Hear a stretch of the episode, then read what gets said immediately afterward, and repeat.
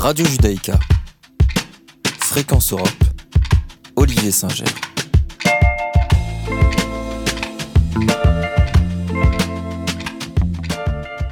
Bonjour Olivier. Bonjour Valérie. Alors pour cette euh, chronique Europe aujourd'hui, nous allons parler, vous allez nous parler du Qatargate, un scandale qui entache la réputation du Parlement européen. Oui, cette histoire semble tout droit tirée d'un scénario d'une série telle que House of Cards.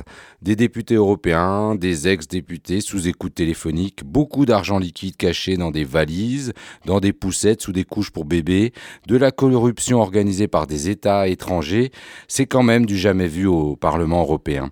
Le 9 décembre 2020, quelques jours avant la finale de la Coupe du Monde au Qatar, plusieurs médias belges révélaient un scandale de corruption touchant notamment une des vice-présidentes du Parlement européen, il y en a 14, la députée européenne grecque Eva Kaili. Elle est accusée, avec d'autres personnes de son entourage, d'avoir reçu de l'argent du Qatar, du Maroc, on parle aussi aujourd'hui de la Mauritanie, pour tenter d'influencer certaines décisions européennes en leur faveur. À noter que ces deux pays, hein, le Qatar et le Maroc, ont vigoureusement contesté ces allégations. Alors, qui sont les protagonistes de cette affaire? Alors déjà, c'est la justice belge qui est à la manœuvre. L'enquête est actuellement dirigée par le juge belge Michel Claise, spécialiste de la criminalité financière.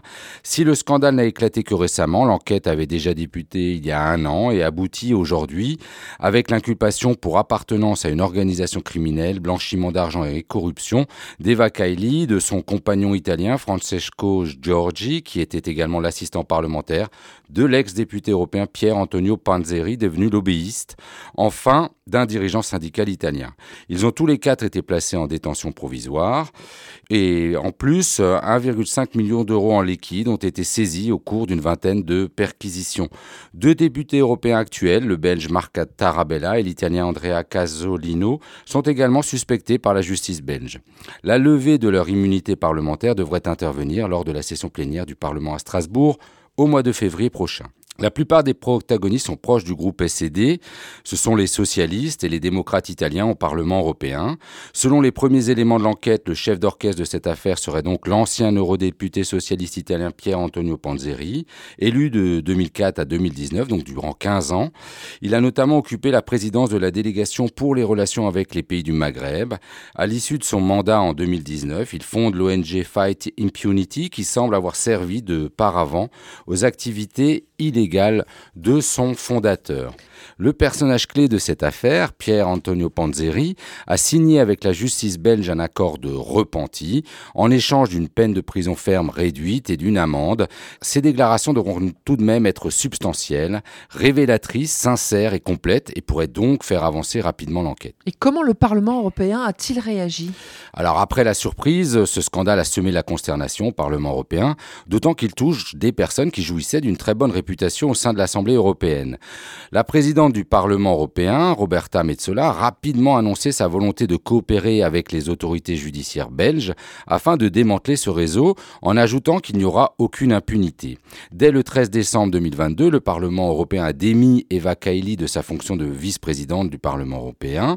Son, remplaçant, le député européen luxembourgeois Marc Engel, a été élu au cours de la session de janvier. Le groupe d'amitié qui existait entre l'Union européenne et le Qatar a immédiatement été suspendu. Mais le Qatar Target révèle également les défaillances du Parlement à contrôler les règles de transparence et interroge quant à l'encadrement du lobbying. Et en quoi consiste l'activité de lobbying Alors le lobbying est une activité légale hein, qui consiste pour des groupes de pression, par exemple l'industrie du tabac ou des ONG comme Greenpeace, à tenter d'influencer des politiques européennes par la remise de rapports, des rencontres, l'organisation de conférences.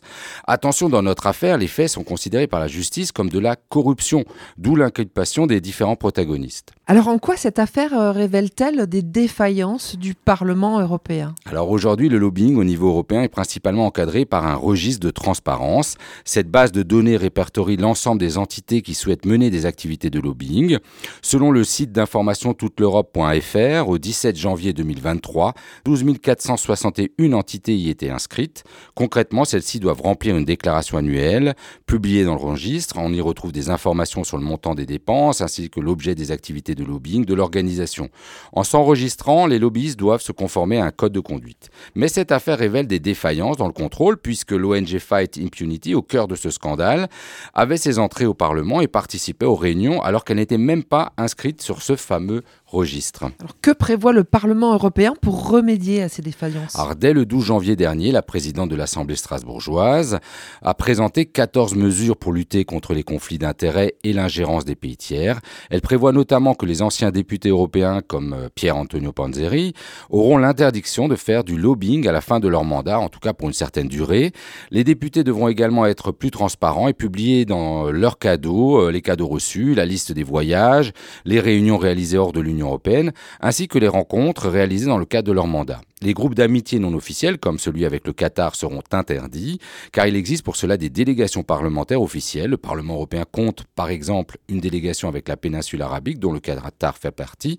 Enfin, la présidente du Parlement propose également de renforcer les contrôles en augmentant les effectifs travaillant au registre de la transparence, afin de mieux superviser les activités de lobbying. Le plan proposé par la présidente du Parlement européen euh, ne fait pourtant pas l'unanimité. Certains voudraient aller plus loin. Des groupes politiques souhaitent la création, comme cela a été envisagé dès 2019 d'un organisme indépendant chargé des questions d'éthique avec des pouvoirs d'enquête et de sanctions pour améliorer la transparence des institutions de l'Union européenne. Il reste maintenant aussi à savoir quelles seront les conséquences que laissera cette affaire et ses futures révélations pour les citoyens alors que se profilent les élections européennes en 2024. Merci infiniment Olivier euh, pour cet éclairage sur cette affaire qui le méritait. Radio Judaïka. Fréquence Europe. Olivier Singer.